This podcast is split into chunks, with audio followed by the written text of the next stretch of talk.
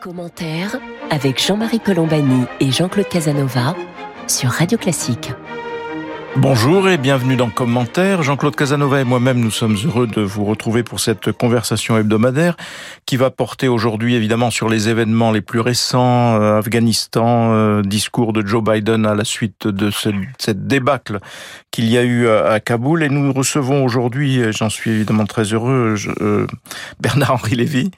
Bernard-Henri Lévy parce que il s'est lui-même euh, se décrit souvent comme un écrivain combattant, c'est l'expression d'Olivier Royan, qui était le directeur, hélas, disparu de Paris Match, et qui a publié, qui va diffuser un film sur France Télévisions, je crois que c'est sur France 2, Une autre idée du monde, qui est un film de, de rencontre d'un voyage à travers un certain nombre de, de lieux de combat, et qui accompagne un livre, un livre qui est précisément euh, euh, sur la route des hommes sans nom, c'est-à-dire au fond, euh, c'est euh, un petit périple dans des guerres oubliées, ce qui fait référence d'ailleurs à un reportage que vous aviez fait à une autre époque pour Le Monde, précisément qui portait sur les guerres oubliées. Et là, vous l'avez repris pour Paris Match, et ensuite vous, vous en faites ce livre et accompagne ce livre ce film, donc une autre idée du monde, le 12 septembre prochain sur euh, sur France Télévisions. Euh, avec vous, Bernard-Henri Lévy, on va évidemment parler de la situation qui est née de ce qui s'est passé en Afghanistan. Afghanistan où vous étiez allé vous-même, puisque le président Jacques Chirac vous avait confié une mission, une mission qui dont vous nous direz d'ailleurs si elle avait porté ses fruits euh, et, et, lesquels. Et en même temps, vous connaissez bien les États-Unis puisque vous y avez consacré aussi un voyage en profondeur, long, dont vous aviez tiré une, somme qui nous racontait un petit peu l'Amérique. C'était avant Trump, avant évidemment euh, Joe Biden. Donc on va peut-être commencer par cela, euh, Bernard-Henri Lévy, parce que ce qui m'a frappé cette semaine, et puis on reviendra évidemment sur l'Afghanistan et sur les autres terrains, c'est le changement dans le discours de Joe Biden qui avait commencé son mandat sous l'angle, j'allais dire, euh, reprise des grands idéaux internationalistes, pour parler rapidement, et donc euh, retour d'une diplomatie où réapparaissaient les droits de l'homme, en numéro un même. Et là, on a un discours qui est un discours à l'inverse, un petit peu de repli, où Joe Biden explique que est fini le temps où les États-Unis pouvaient intervenir pour tenter de rebâtir un pays tenter de réinstaller ou d'installer la démocratie et qu'il fallait aujourd'hui se contenter d'objectifs plus limités. Donc ça me paraît aussi un, un, virage qui rapproche au fond euh, Joe Biden de son prédécesseur, Donald Trump, dans cette espèce de grand courant isolationniste. Euh, voilà, est-ce que c'est la bonne lecture? Parce que après tous ces événements, il y a au fond deux lectures qui sont qui s'installent. Une première lecture extérieure qui consiste à dire ah enfin le déclin américain, nous y sommes. Et cette, euh, ce désastre de Kaboul sera la, marque du début du déclin américain. Et puis aux États-Unis même, il y a ce retour à une doctrine internationale qui est plutôt isolationniste. Comment regardez-vous tout cela, Bernard-Henri Lévy? D'abord, je ne dirai jamais enfin le déclin américain parce que moi, j'aime l'Amérique. Euh, je suis atlantiste et je ne me réjouirai jamais d'une défaite américaine. Ça me brise le cœur. Je fais partie de cette génération qui n'existerait pas, qui ne serait pas venue au monde si des jeunes Américains n'avaient pas risqué leur vie pour sauver l'Europe du suicide et du nazisme. Alors après, euh, ce qui est vrai, c'est que l'Amérique est dans une mauvaise passe et elle est victime d'un immense contresens. Euh, personne n'a jamais demandé, en Afghanistan en tout cas, et ailleurs, personne n'a jamais demandé à l'Amérique de construire une démocratie.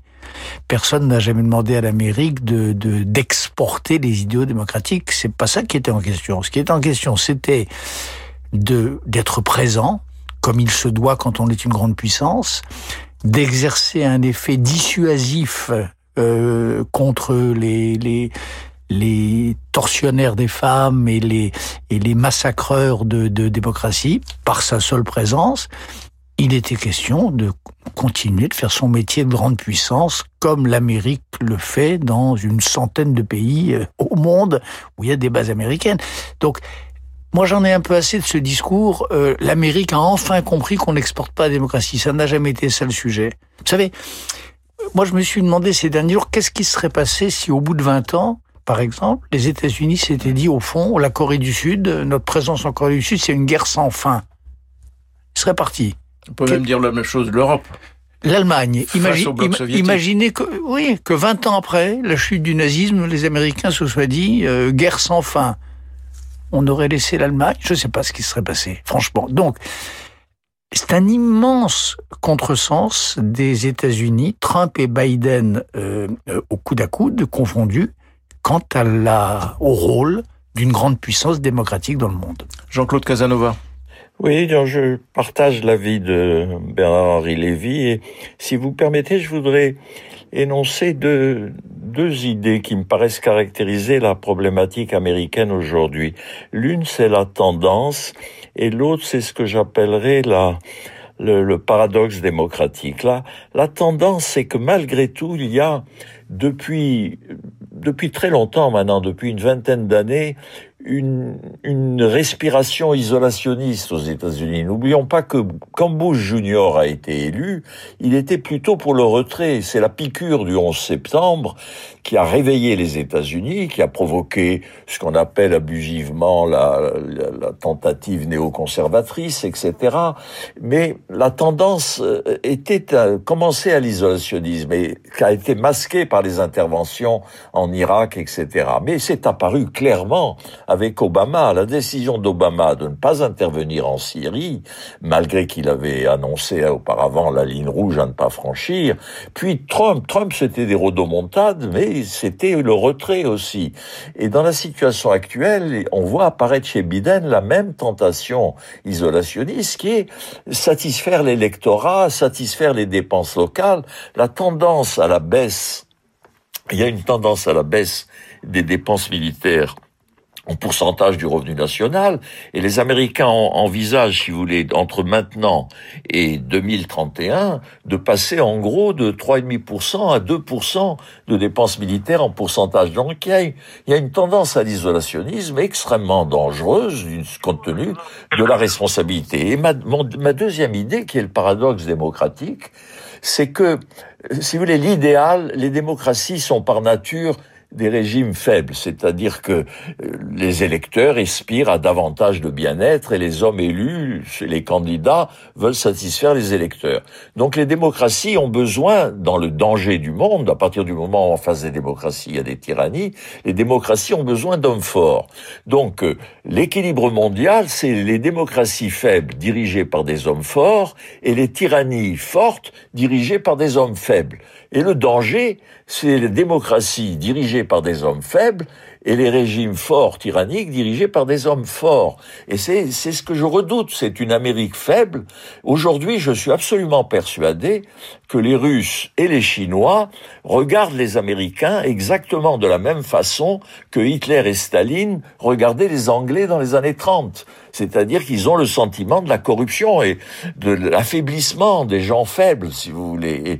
De, euh, je lisais un historien anglais récemment qui disait en 1930 à Oxford, les, les jeunes gens étaient fiers de proclamer, nous ne combattrons plus pour le roi et pour le pays.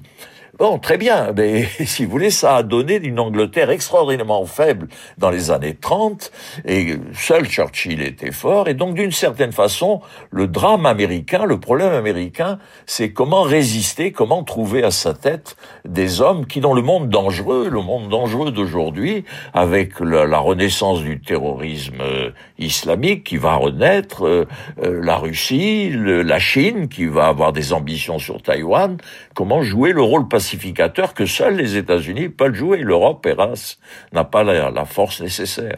Bernard-Henri Lévy sur toutes ces réflexions de Jean-Claude Casanova. Oui, ben je suis, euh, on partage la même analyse.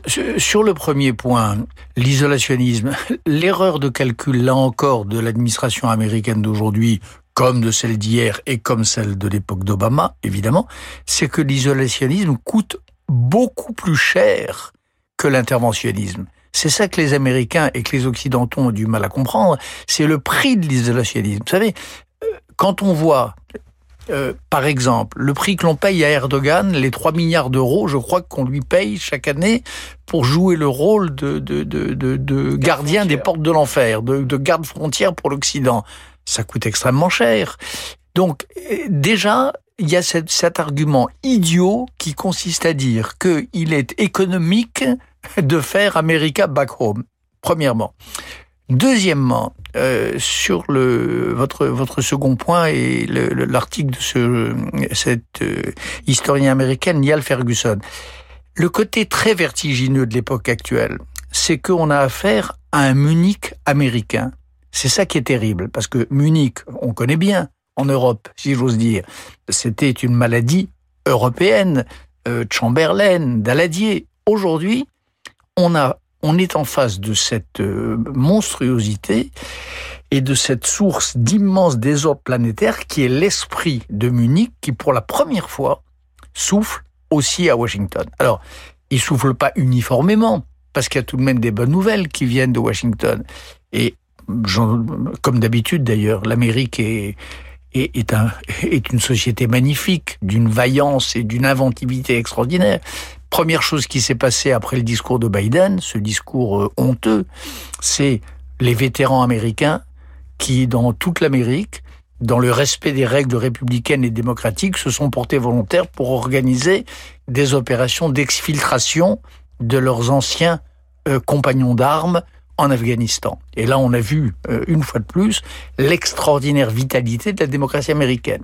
Des, vétérans qui ont organisé des, des, des, des chat rooms sur Internet, des boucles WhatsApp et qui sont allés chercher leurs camarades à Kaboul, dans leur maison, qui les ont acheminés. C'est un, c'est un, c'est un film, c'est un roman, mais enfin, c'est la vérité. C'est la vérité de ce que peut être l'Amérique aussi. Donc, on est dans cette situation-là. D'un côté, une Amérique qui est fidèle à elle-même, celle que je viens de dire, puis de l'autre côté, cet immense vertige-là que provoque ce, cette tendance de fond. Et c'est pas, alors j'entends souvent dire que c'est un retour de balancier vers l'isolationnisme. Je crains que ça ne soit beaucoup plus grave. Vous savez, l'Amérique, euh, au fond du fond, c'est un pays virgilien. Les fondateurs de l'Amérique, c'est des gens qui avaient lu Virgile et qui disaient, de même que Rome a, a refait Troie en mieux, de même que l'Europe a refait Rome en avec les Lumières, bah de même, nous, les Américains, on va faire l'Europe des Lumières en encore mieux. On va recommencer l'Europe. C'est ça le projet américain. C'est recommencer l'Europe. L'Europe de la liberté, l'Europe de la démocratie, etc. La vraie, le vrai événement méta-historique des, des 30-40 dernières années, c'est que l'Amérique commence en effet de tourner le dos à cette vocation virgilienne, à cette idée d'être une Europe en mieux. Et ça, c'est terrible. C'est terrible pour elle, l'Amérique, que, qu'on s'accorde, je crois, tous les trois à, à, aimer.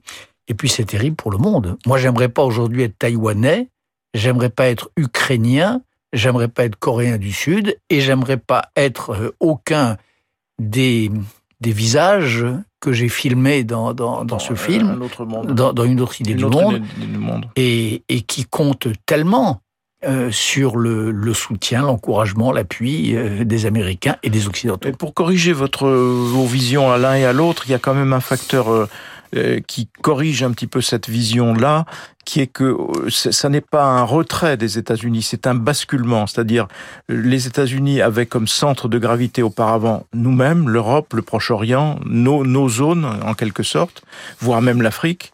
Euh, et ils ont basculé vers l'Asie-Pacifique. Et donc la préoccupation américaine aujourd'hui, c'est la mer de Chine, c'est la défense du Japon, c'est euh, euh le, le, containment de la Chine, parce qu'ils considèrent que la bataille centrale aujourd'hui, elle est entre les États-Unis et la Chine. Donc ça n'est pas proprement. Nous, nous sommes, nous sommes, nous vivons ce retrait, et de ce point de vue-là, je pense que la date clé, c'est en effet le refus d'Obama d'intervenir en Syrie, laissant les Français d'ailleurs seul devant, devant le, les objectifs militaires qu'on ne pouvait plus du coup atteindre. Euh, mais c'est ce basculement-là, d'ailleurs, qu'avait théorisé lui-même Barack Obama. Bernard-Henri Lévy. Je suis d'accord, mais ça n'affirme pas ce que je dis. Moi, je pense que l'Amérique il était juste, légitime et bon qu'elle soit le gendarme du monde. J'entends toujours dire l'Amérique doit pas être gendarme du monde. Et pourquoi pas? Euh, Dans une société civile, il y a bien des gendarmes. Pourquoi il n'y aurait pas un gendarme planétaire? Qui en effet dissuaderait les canailles, les tyrans forts des tyrannies fortes dont parlait Jean-Claude Casanova. Donc, un, l'Amérique était le gendarme du monde, elle ne l'est plus. Deux, sa, une part de sa grandeur venait de ce projet européen repris, replanté et, fleurissant à nouveau. Si vous avez raison, si, si l'Amérique se tourne vers l'Asie, fini le projet italique virgilien qui est au cœur du rêve, américain. C'est ce que je dis, ce serait terrible. Et troisièmement, demandez à vos amis, euh, si vous en avez, je crois que vous en avez à, Taïwan ou ailleurs, est-ce qu'ils sont si rassurés que ça? Est-ce qu'ils sont persuadés de la réorientation, du caractère sérieux de la réorientation stratégique de, de Biden? Qu'est-ce qui se passerait si les Chinois euh, s'enhardissaient commettaient l'erreur de calcul, peut-être, de penser que l'Amérique est une démocratie faible, avec un président faible. Est-ce qu'on est sûr qu'on défendrait les, les Formoses? Ce qui est l'analyse chinoise d'aujourd'hui. Jean-Marie Colombani et Jean-Claude Casanova sur Radio Classique. Vous êtes à l'écoute de commentaires et nous recevons aujourd'hui Bernard-Henri Lévy avec qui nous essayons de, comprendre un petit peu la situation internationale consécutivement à, ce qui s'est passé à Kaboul et en Afghanistan. Justement, juste avant de... Le temps passe très vite et il nous reste assez peu de temps, Bernard-Henri Lévy, mais on va peut-être revenir euh, en quelques mots sur ce qui s'est passé parce que euh, au départ, euh, après les attentats du 11 septembre, il y a un consensus unanime pour intervenir en Afghanistan. Aujourd'hui, on nous explique que c'était peut-être une erreur d'y être allé, en tout cas de, penser qu'on ne pouvait pas ne pas être enlisé en restant en Afghanistan. Est-ce que c'est votre euh, lecture de, cela? Parce que c'est ce qu'on lit ou on entend aujourd'hui. Enfin, écoutez, on n'était pas plus enlisé, euh, on n'était pas plus enlisé qu'ailleurs. Les États-Unis, depuis des années, n'étaient plus en mission de combat en Afghanistan. C'était une force de stabilisation. Et je, vois pas où était l'enlisement. Je ne comprends même pas ce raisonnement. Voilà. Un, deux, euh, y aller en, en 2002, en 2001, 2001, 2001, novembre 2001, oui. Mais heureusement qu'on y est, qu'on y est allé. Là encore, c'était, c'est, ou bien on croit que le monde n'existe plus, qu'il n'y a plus de géopolitique, que chacun s'enferme dans son précaré et que Charbonnier est maître chez soi, comme disait Goebbels dans son discours à la SDN en 1933, c'est un certain ordre du monde. Bonjour. D'accord. Ou bien on croit que le monde existe et, une puissance démocratique a des, a des, a des, devoirs. Et cela, cela coûte cher de ne pas les remplir, ces devoirs.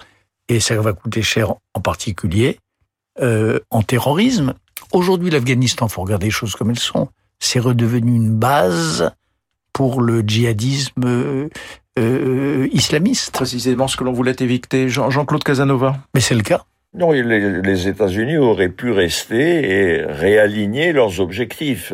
Ils, ils ont pas très bien géré et donc ils auraient pu simplement. L'opinion américaine, on l'a vu très clairement avec Trump. C'est c'est Trump qui a lancé le processus. C'est lui qui a commencé à négocier avec les talibans parce qu'il avait le sentiment qu'il était électoralement nécessaire de quitter l'Afghanistan.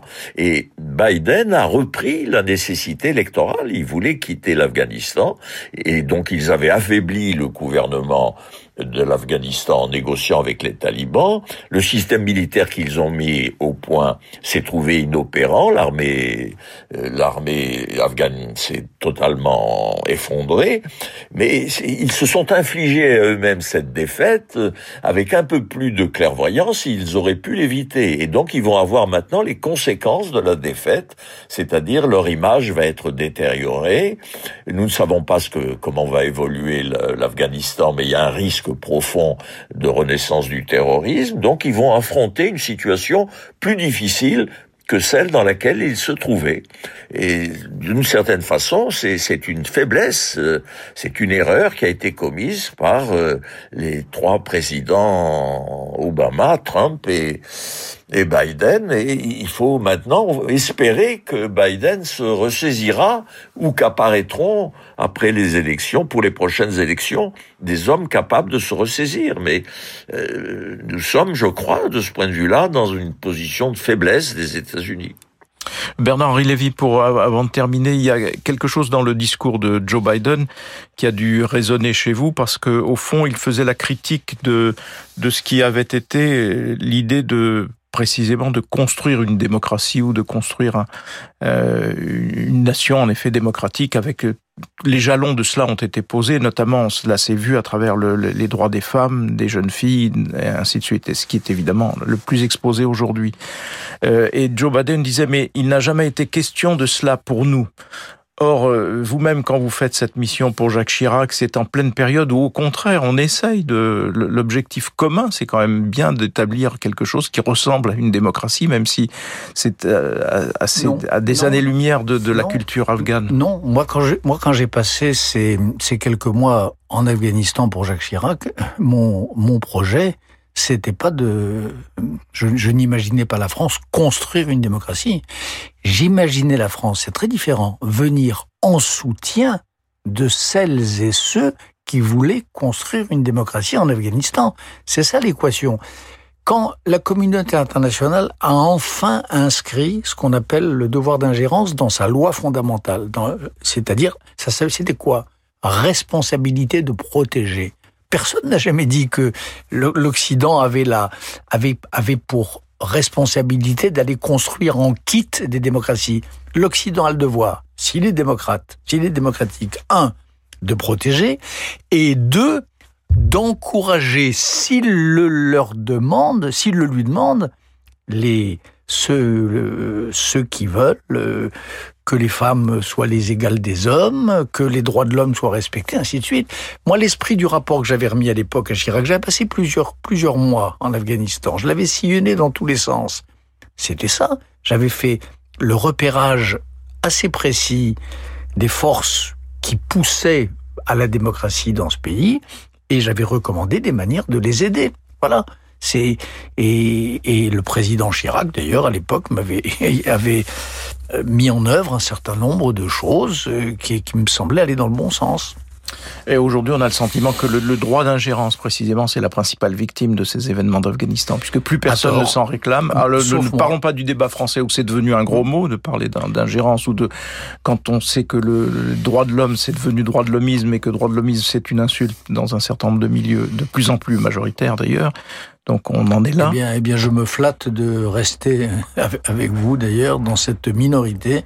Pour moi, les droits de l'homme euh, restent euh, ce qui est le plus noble en politique et, et l'interventionnisme, le fait de, de le, le, devoir de fraternité, euh, aller protéger, protéger, quand on le peut, les chrétiens du Nigeria victimes de Boko Haram, ça me semble être un devoir absolu si on croit en l'unité du genre humain. Voilà. Sinon, c'est les souverainistes de gauche et de droite, et c'est un monde de sauvages. Moi, je tourne des films, j'écris des livres, et je réponds à votre invitation parce que je veux pas vivre et je veux pas que mes enfants et mes petits-enfants vivent dans un monde de sauvages. Juste un mot avant de terminer, Bernard-Henri Lévy, vous êtes proche euh, de notoriété publique de de la famille Massoud. Donc aujourd'hui, c'est le fils du commandant Massoud. Est-ce qu'ils ont une chance quelconque dans leur réduit du, de, leur petite vallée de résister à, ce qui les entoure aujourd'hui? D'abord, ce réduit, c'est un bastion. Et il est protégé, ne serait-ce que par la géographie, il n'est jamais tombé. Deux, j'ai eu, euh, il y a quelques heures, euh, un contact direct avec Ahmad Massoud. Il tient, il y a eu avant-hier un, assaut taliban euh, d'envergure. Il a été repoussé. Euh, il a été repoussé. Les, hommes de Massoud ont fait des prisonniers. Ils ont, ils ont repoussé l'assaut. Trois, ils tiendront si on les y aide. Là encore. Et, et, là aussi, je veux dire, il ne s'agit pas de faire ingérence, il s'agit de savoir la géopolitique existe. Est-ce qu'on soutient en Afghanistan Est-ce qu'on est du côté des talibans, c'est-à-dire d'Al-Qaïda, qui, qui approuvait encore hier soir, les, euh, qui félicitait les talibans, hein, ou est-ce qu'on est du côté de ceux qui maintiennent vivante la flamme de l'Afghanistan républicain? Bah, Cela, c'est en effet le fils Massoud et le vice-président Saleh. Donc on soutient les uns on soutient les autres. J'espère que mon pays sera au rendez-vous et du bon côté. Merci Bernard-Henri Lévy de vos éclairages aujourd'hui. Je rappelle qu'on vous, on pourra vous retrouver donc le 12 septembre prochain sur France 2 pour un film qui s'intitule Une autre idée du monde et vous portez en effet une autre idée du monde. Merci d'avoir été avec nous aujourd'hui. Merci à vous toutes et à vous tous de nous, de nous avoir retrouvés à l'antenne euh, aujourd'hui. Jean-Claude Casanova et moi-même nous vous remercions donc et vous nous vous donnons rendez-vous samedi prochain pour une autre édition de commentaires.